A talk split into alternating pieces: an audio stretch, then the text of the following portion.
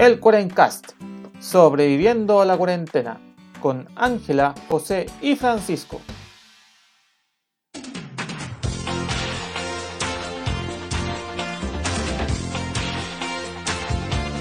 Buenos días, buenas tardes y buenas noches a todos los amigos de la internet que nos escuchan esta semana. Les habla José, su anfitrión del Cuarencast, aquí aguantando otra semanita de encierro obligatorio por todo este asunto del bicho.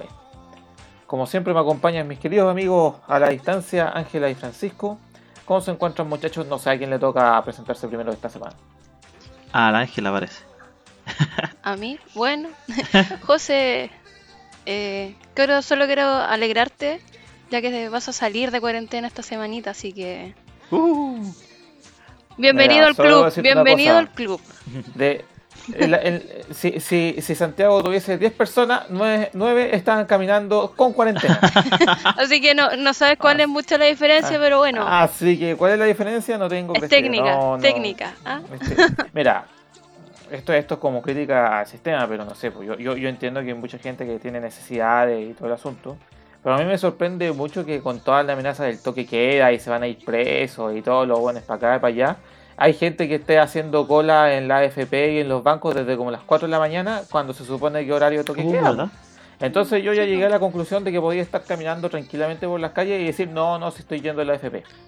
Lo tendré en cuenta si tengo que salir muy temprano algo. Sería una razón Aunque válida. Sí, voy a, voy a pedir mi, mi 10%, señor carabinero. Déjeme transitar. Sí, Please. Ah, y así es. bueno, yo me, me presento. Hola, Eso, soy falta Francisco. presentarte. que ya que nadie me dio el pase. Eh, estoy acá en mi casita, una semana también tranquila. Está nevando de nuevo en Coyhaique, así que ya no quiero más guerra. La, la primera nevazón fue tan linda y llena de fantasía y ahora es como, no, por favor, no. Ahora es puro frío. Ahora es la realidad, Pancho. Sí. Tú quisiste irte para allá para, para estar con los pingüinos y con la nieve, ahora tienes que soportarla con el con todo yo no puedo salir Sí. porque hay cordón sanitario en la región, así que no puedo, la gente no puede ni entrar ni salir a menos que sea algo muy urgente. Así que estoy acá encerradito. Pero contento también. Está Al bien. menos, oye, se nota mucho que hay gente, la gente en las calles está saliendo por el Día del Niño. El, Sí, la semana que sí. pasó salí el... Como justo después de grabar fui al centro de Coyhaique y estaba lleno de gente comprando cuestiones para los niños. Para las No, el, el consumismo en el chileno no, no cambia. Sí. Puede estarse acabando el No. mundo, pero igual va a estar ahí comprando algo. Mm. Así es la vida. Nada que hacerle. Nada que hacer. Pero pero bueno, en realidad mientras mientras haya un poco consumo, sobre todo en los locales que han que han tenido menos ventas durante este último periodo, está bien, perfecto, no sé. Bueno, cada uno es libre de comprar Sí. donde quiera. Si quieren comprar en Falabella para que el regalo el día del niño llegue Navidad. para, Navidad, matrimonio. eh, bueno, también es su también, también está su, eso es su decisión. Pasando ya al, al temario, para contarles de qué vamos a hablar pues, esta semana a la audiencia, eh, tene- tenemos un tema eh, que yo todavía no entiendo del todo bien, que lo va a explicar Pamcho. Ah. ¿De qué vamos a hablar, Pamcho? Bueno, el Sí, tema... Pancho, nos tienes metido. Eh, Sí, el tema que propuse era leyendas que resultaron ser ciertas. O sea, cosas que la gente pensó en un momento que era mentira, que era falso, que era parte del folclore, pero que resultó ser real. Y no, no les quise adelantar Chan. para que cuando les cuente ahora sea, oh, sorpresa. Sea, a menos que ya lo Así sepan. que tenemos el tema sorpresivo Pamcho. y después en nuestro rincón científico vamos a hablarle un poquito, no tanto tampoco para, para latearlo, sobre la famosa vacuna rusa y vamos a ver si los rusos salvan el mundo mientras expanden el, el socialismo soviético una vez más. La vacuna tiene el comunismo en su. ADN. Claro. Así que así, pues, vamos, démosle al episodio, cabrón. Démosle. Así fue, pues. Esta semana la la Ángela nos compartió a nosotros un simpático audio de un radioteatro que hablaba sobre la historia del cuero.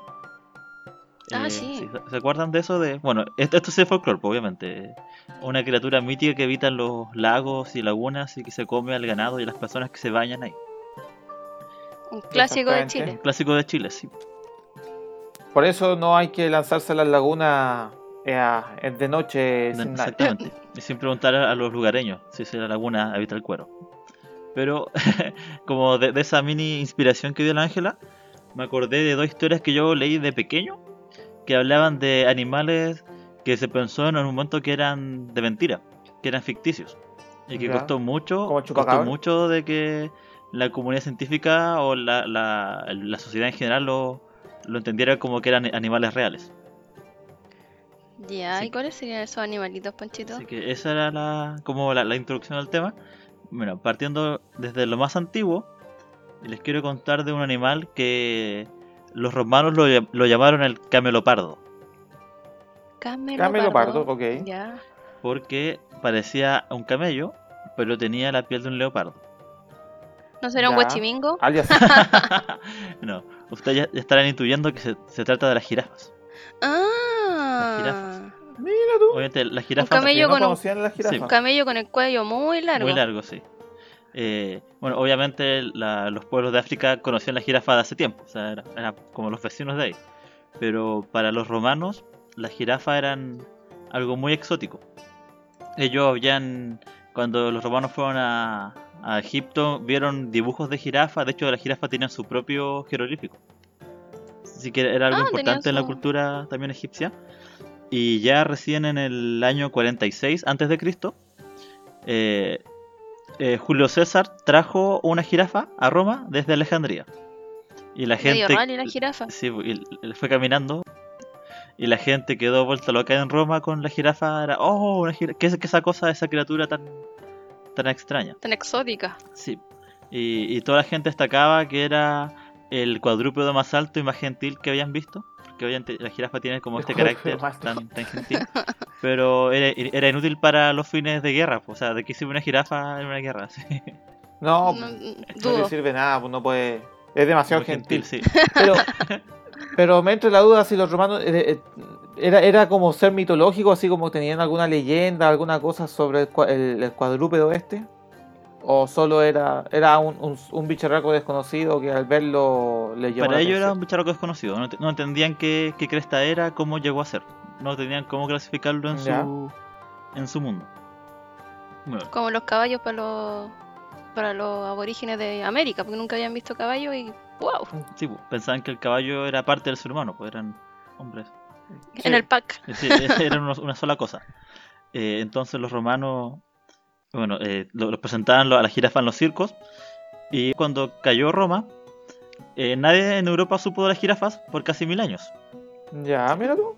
Y- Desaparecieron. Ah, y de ahí se extendió el mito de la, el mito como, como animal Exactamente, mitológico. Eh, eh, uno cuando encuentra estos documentos medievales están los bestiarios, que- que son como estas ilustraciones que hacían los monjes en los, en los libros más antiguos, Ah, ya. y aparecían, no sé, por los unicornios, eh, los calamares gigantes, toda clase de criaturas místicas y las jirafas.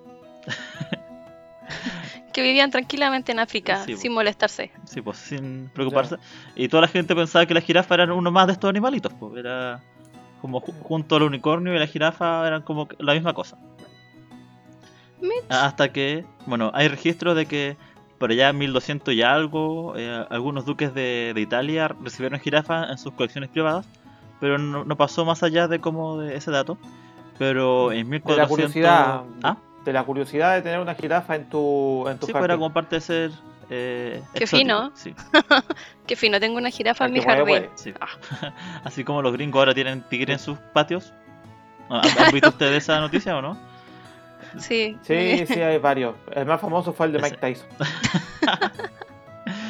Entonces, eh, allá por el 1847, el sultán de Egipto le regaló a Lorenzo de Medici una jirafa, que, que fue la primera jirafa que se vio en Europa después de más de 1500 años. Y la gente en Florencia quedó loca, quedó fascinando con la, con la jirafa. Cuentan que la jirafa se paseaba por las calles libremente, los niños le daban comida y las nobles damas eh, de Florencia se asomaban a la ventana y le daban manzanas desde el segundo piso. Vuelta loca la jirafa Sí, con la fama. Toda la gente vuelta loca en la jirafa. Y ahí recién la como la, la sociedad eh, pasó del mito a la realidad. Puede decir, la jirafa no era un anima- animal mitológico, sino que era algo verdadero. Que eso fue como recién ahí, Sí. en carne, ver, ver el, el animal en carne propia les permitió entender de qué se trataba.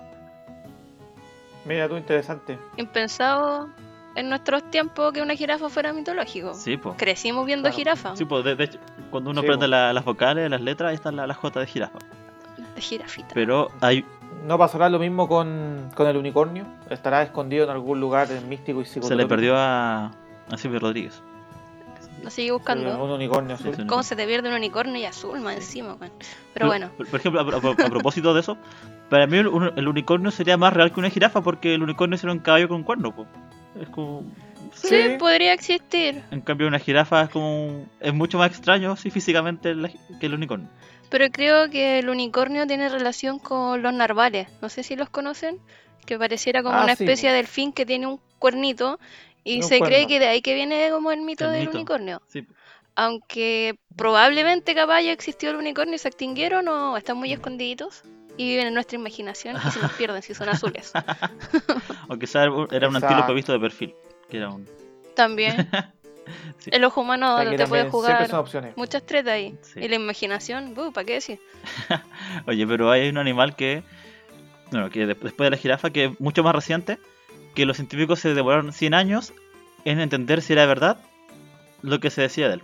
O sea, si el animal existía de verdad ¿Qué animal? y si... lo- ¿De qué animal mitológico hablamos ahora entonces? Bueno, ustedes lo conocen actualmente porque usa un gorrito detective y resuelve casos. ¡Oh! ¡Perry el ornitorrinco! Ah, mira tú. El famoso ornitorrinco. Puta, sí. mal- maldito, ornito, maldito Perry el ornitorrinco. Me arruinó muchos de mis chistes de ornitorrinco. Oh, Pero era muy bacán, me cae bien. sí. Es un animal muy curioso también, el ornitorrinco. Eh, y acá nuevamente, po, los aborígenes australianos siempre supieron que había ornitorrincos que eran extraños, pero eran verdad. Pero para el mundo, por ejemplo, los británicos, ellos por el 1799 recibieron un cuerpo de ornitorrinco. Y quedaron todos, ¿what? Ya. Así que, ¿Qué es esto? ¿qué crees que es esto? El zoólogo George Shaw recibió este cuerpo y dijo, esto es una mentira.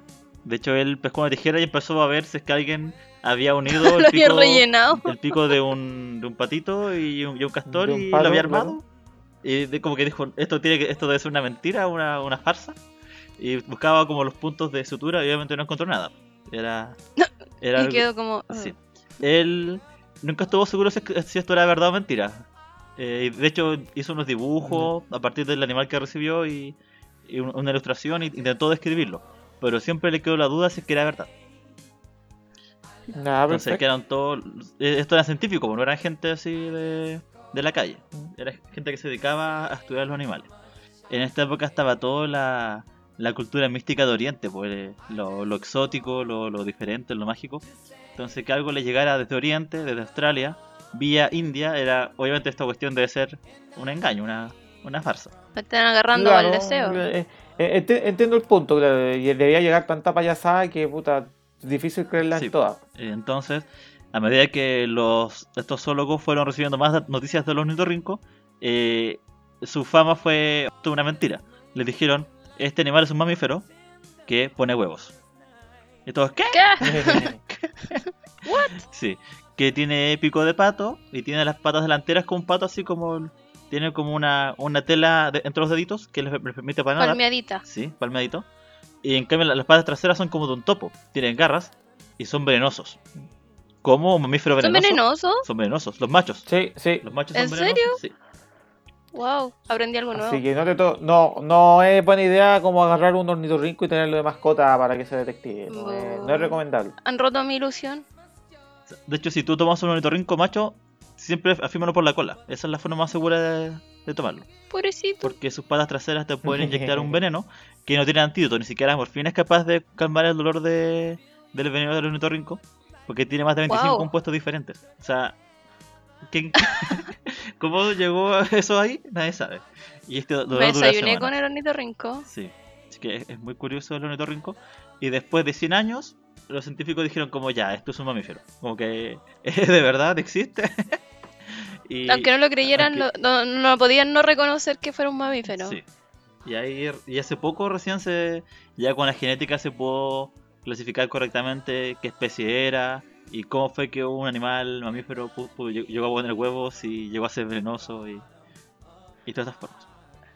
Así que Wow, esa... Y yo que los veía tan inocentes. Sí, no sé. No, son brígidos los ornitorrincos. ¿Tú crees? Uno, uno, uno se queda como, oh, qué bonito, parece pato y castor, pero en realidad son Son brígidos. muy, los y son muy agresivos los No. machos en la época de apareamiento, son una, unas bestias. O sea, tiene, según Sí. dice que sea un detective, pues brígido. Es brígido, sí. Eh, no sé si detective mascota, ese, ese, ese Yo creo que no les, da, no les da muy bien la criminología, pero de que son animales mi- eh, misteriosos, tienen lo suyo. Así que esa era mi historia. Era para contarle un poco de, de que las cosas nuevas a veces nos parecen eh, inverosímiles y que puede que pase mucho tiempo hasta que eh, lo aceptemos como parte de nuestro conocimiento. Mira tú, inter- interesante, no, no se me había ocurrido de que la jirafa, que es un animal que, que es sumamente común y como que, ah, qué bonito y, y está muy establecido en, en el ideario colectivo, resultara que por muchos años fue un animal mitológico comparable con el, con el unicornio, la mantícora o todo ese tipo de cosas raras que todavía uno, uno ve en estos bestiarios eh, modernos. Exacto. Y aparte de eso, Sí. Llama la atención que un animal, como dice José, tan común para nosotros sea, haya sido tan exótico en su momento. Claro. entonces Sí, esto- me también plantea, con el tema del esto me plantea, por ejemplo, lo que hemos hablado antes del chupacabras, pues quizá. Capaz, pues, más adelante, La- cuando seamos unos viejitos decrépitos, no, no sé si decrépitos, pero viejitos, las futuras generaciones, mire, tengo un chupacabras de de mascota. mascota. Claro, y, y- y resulta que si era un animal real o un alienígena real o lo que quieran, lo que quieran, pero pero que está dando, que estuvo dando vueltas y se estuvo co- escondiendo nomás. De hecho, cada cierto tiempo aparecen noticias como el último rinoceronte de marfil de no sé qué cosa estuvo años viviendo por ahí escondido de la gente. Sí, porque igual nosotros conocemos yo creo que una porción muy pequeña de toda la fauna y flora que existe en el mundo. po. Sí, Tenemos fe hecho, sí, que pueden Sí, sobrevivir. sin, sin desviarnos tanto del, del tema, solo, solo para introducir justo con eso, se estima de que mucha, hay mucha fauna y, y flora que ya se extinguió con la acción humana y que nosotros no alcanzamos a conocer nomás. Qué Eh, triste. se extinguió. Ah, sobre todo razas de eh, o razas, especies de insectos y, a- y animales menores. Los mamíferos son más complicados, son, son un poco más detectables por su tamaño Sí, po. sobre todo los más grandes. Pero bueno, interesante historia, Pancho. Ojalá que eh, ojalá que esto sea un poco más verídico que la famosa vacuna Que, rusa. de hecho, ese, ese era el paso. Era, quizás la vacuna rusa es mentira, es verdad. La vacuna Eh, lo discutiremos, lo discutiremos en, un- en algunos momentitos más.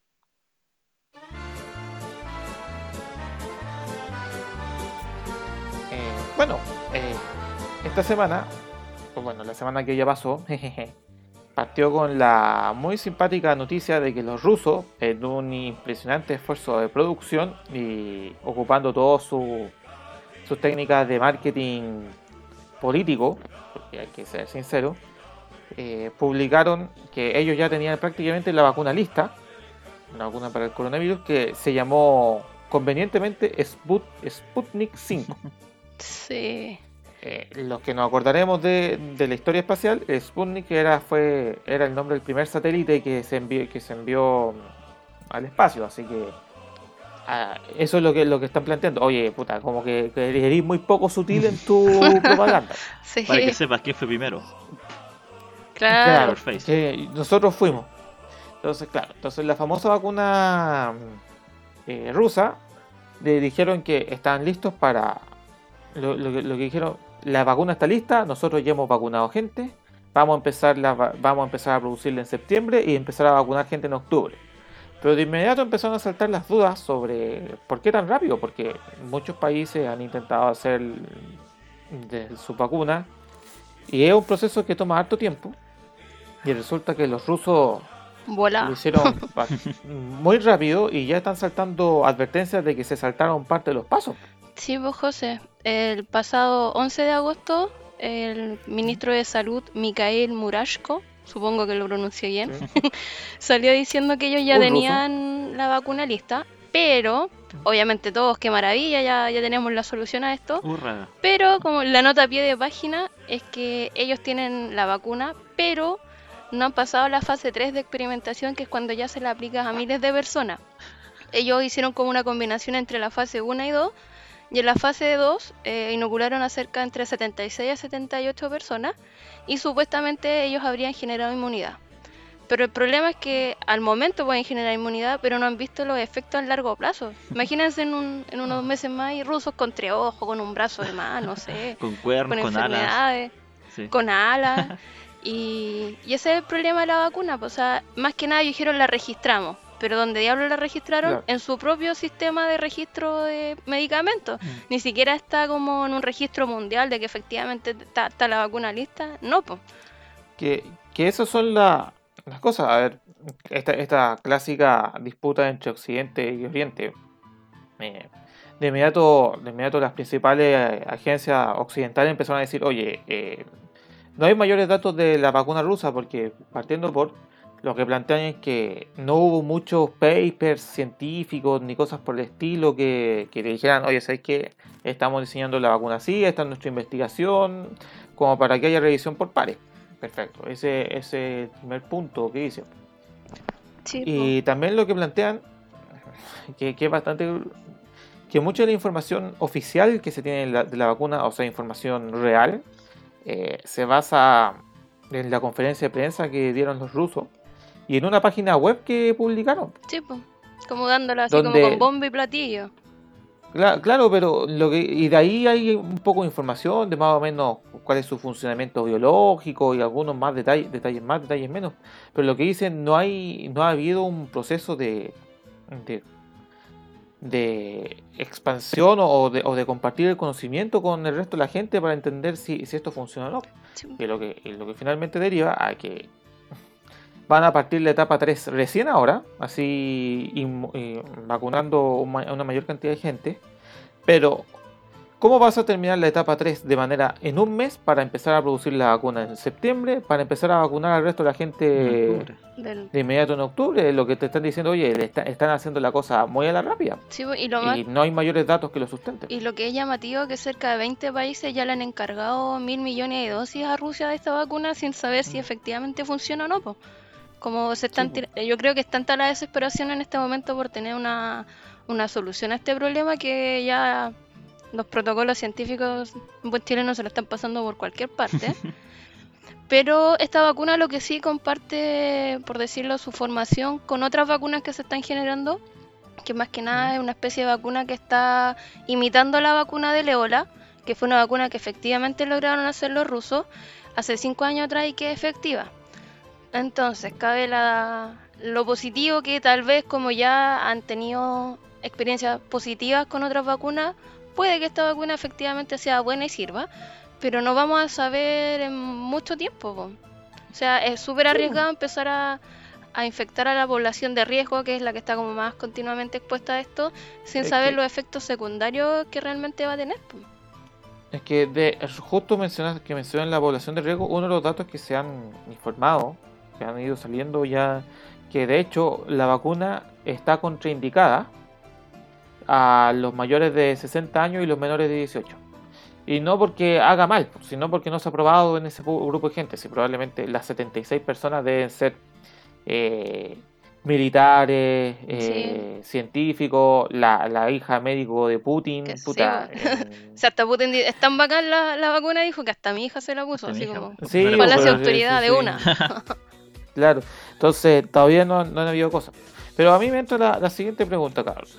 Sobre todo usted, Pancho, que no, ha metido un poco la Oh. cuchara ahora. Oh, ¿Se pondría la vacuna rusa? Eh, no sé.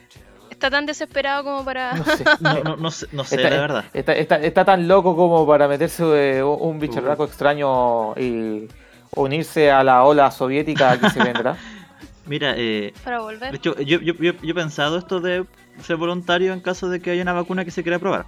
Eso, por ejemplo, Sí. el- o ya sea la China o la Oxford, pero la rusa me, me da esa curiosidad porque, como ya hemos hablado antes, los rusos tienen como tecnología, ciencia avanzada, eh, eh, comparable o incluso mayor que la, la que poseen los países occidentales, pero como se ve todo esto tan rápido, me da como esa incertidumbre. Me da eh, ese Sí, no porque ese es el punto. ¿Cómo, cómo tan rápido lo lograron? Así, si, Mm. si el coronavirus prácticamente empezó a azotar a todo el mundo casi, entre comillas, al mismo tiempo, con una semana de diferencia. Mm.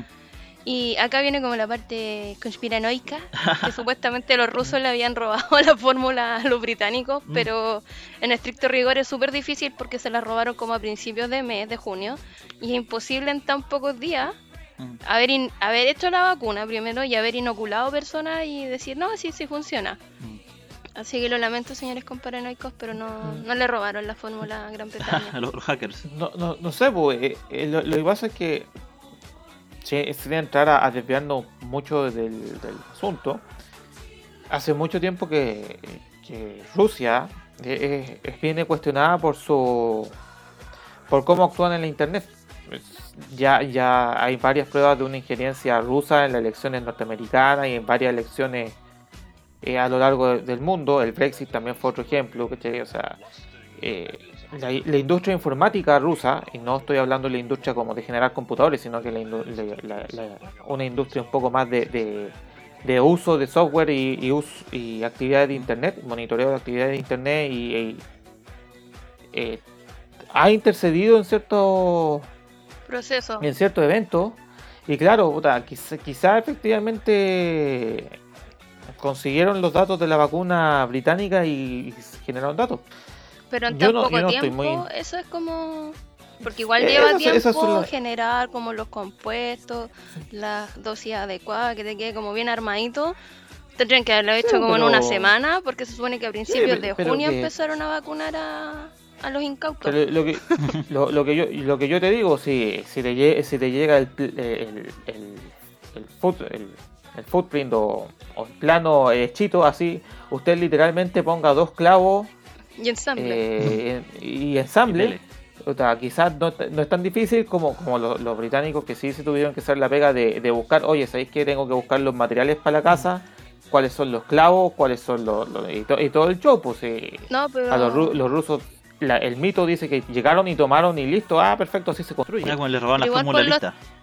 Claro, pero igual Sí, por pues, los tiempos es como un poco complicado, a no sé que sean demasiado pro y geniales y tengan muchos avances que pero yo creo que va a quedar como parte uno de los mitos de, de la operación buscando la vacuna. buscando la vacuna. Sí, porque, por ejemplo, lo que, se, ha- lo que hacen ahora en la fase 3 de la vacuna es que tienen que probarla en miles de personas, pues, y en diferentes estamentos Sí. de, de edad, de actividades. Y a alguna gente le, le que tienen que poner probarla. básicamente un placebo. Para, Sí, pues va a haber, como el grupo de control sí, pues. y el grupo de experimento. Entonces ahí recién se puede Sí. probar, pues si tampoco está como la prisa de reactivar la economía, reactivar la sociedad, pero ¿a qué costo? ¿A a costo de que la gente después esté mutando? no sé.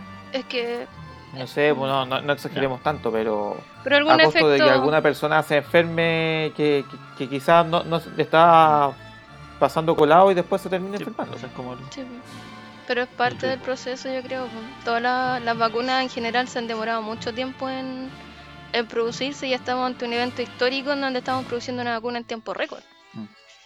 Entonces vamos a ver todos los efectos que, que tenga. pues. Mm.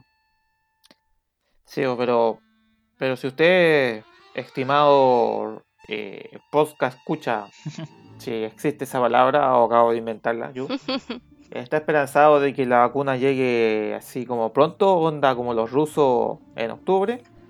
Eh, lamento decirle que se dice que para, para Latinoamérica, si es que hay una vacuna, recién sería para el primer trimestre del 2021, así que empieza a preparar su festejo de año nuevo con en casita y con champaña de la que encuentre en el local de la Estamos encerraditos. no. Va a ser horrible. exacto. A propósito de esto de, de las vacunas, salió hace poco que Argentina, eh, junto a México y Brasil, van a producir la vacuna de Oxford. Sí, Es que no, eh, eh, es México y Argentina. Para- Brasil para ellos parece que tiene un convenio distinto con otro pelagato, entonces, pero Brasil producirá sus Sí. propias vacunas. Eh, recordemos que lamentablemente leí en un reportaje por ahí de que Chile tiene la capacidad para, para hacer vacunas, pero no a la escala que se requiere, así que hay que depender de proveedores externos. Estaba leyendo que Chile hubo un tiempo en que producía sus propias vacunas, sí. pero el problema de que como somos tan poquitos para hacer eh, que la economía de escala funcione, se pensó que era más barato eh, ya algo netamente económico. Es decir, ya mejor que Sí, total, por, por- por eso te digo, la escala. total eh, siempre va alguien que nos quiera vender la vacuna.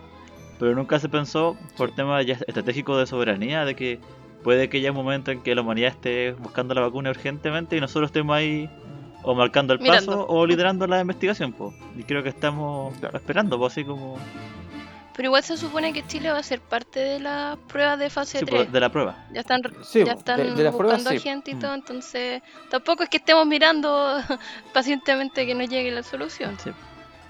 Estamos pasando Sí, el cuerpo. Podría, podría ser peor. Pero igual va a ser un tema el si te pones o no la vacuna que ha sido desarrollada en tan poco tiempo. Es como, Eh, depende, to- mira, todas estas vacunas se están desarrollando en poco tiempo, algunas en menos tiempo que, lo- que otros. Y el próximo año, si, si te están diciendo, oye, la vacuna está lista, igual es, la- es una vacuna que se hizo en tiempo récord. Así que de una u otra Mm. forma, siempre va a estar el, el fantasma de que, oye, hasta qué punto la investigación averiguó todas las cosas que se podían haber eh, ¿Y tú, averiguado. José, te pondrías la vacuna? Eh, solo cuando esté lista. De hecho, probablemente, no sé. probablemente me viviré en un disfraz de dinosaurio en una pelotita hasta que haya seguridad. No, nunca tanto. Yo, yo creo que, mira, yo creo que si efectivamente dicen que sí, eh, sí, ya, ok, ya, ve- venga, venga, ya, póngale. Pero así como en estas pruebas médicas, no sé, no sé, me, me causa cierta...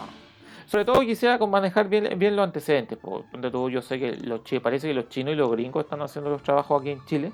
Y investigar bien sobre las cosas. Ponte tú cuál es el método chino, cuál es el método gringo, sin ser experto en biología ni en inmunología, pero por lo menos en- en saber qué te estáis metiendo en el cuerpo. Sí, por los efectos que pueda tener y todo. Claro, o sea, eso. También, también yo destaco algo bien importante. Es, es sumamente valioso que en vez de tener la vacuna, sean las vacunas. Sí, Eh, ya para ir cerrando, porque nos estamos yendo mucho en la bola, eh, es bueno que sean las vacunas, porque si una vacuna empieza a fallar con, con, otro grupo, con un grupo de personas y otra no, puede servirte la otra y así, y así tienes una variabilidad de opciones. Mm. Que, que es más o menos cuando te da, te da un resfrío, podéis tomarte el Tapsin, el paracetamol, la, la hueá que tú queráis, pero tú, deci- tú finalmente decides, los médicos te aconsejan, pero tú decides qué tomar. Sí.